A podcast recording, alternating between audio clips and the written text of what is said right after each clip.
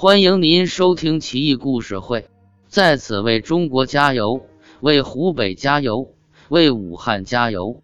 怪事奇闻录第一百八十二期，颁授人于七是山东栖霞人，明末崇祯年间的武举。曾分别于清顺治五年、顺治十八年两次起兵反清，这场起义旷日持久，死人非常多。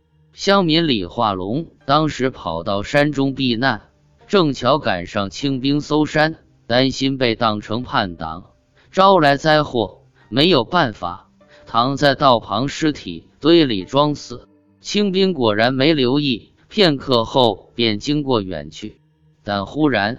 这些断头断手、面目全非的尸体都跳了起来，密密麻麻地站立着，像树林子似的。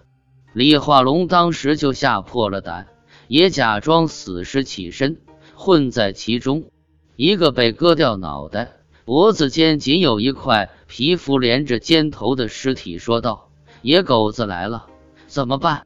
群尸也都惊了，参差不齐的呼叫：“是啊。”该怎么办啊？大家看来都没办法。不一会，都倒在地上，没了动静。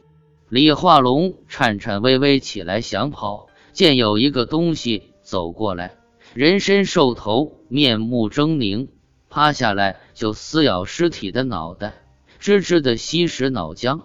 李化龙赶紧用其他尸体盖住自己脑袋，屏息静听。那怪物吸了一个又一个，不一会就来搬李化龙的肩膀。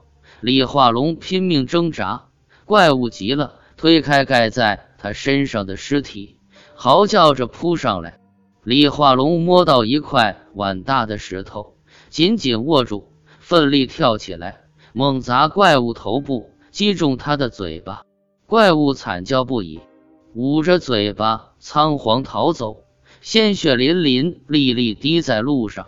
李化龙赶上前去，发现一滩鲜血里还有两颗牙，牙长四寸，中间弯曲，顶端尖锐。回到乡里，便是众人都不知道是什么东西的牙齿。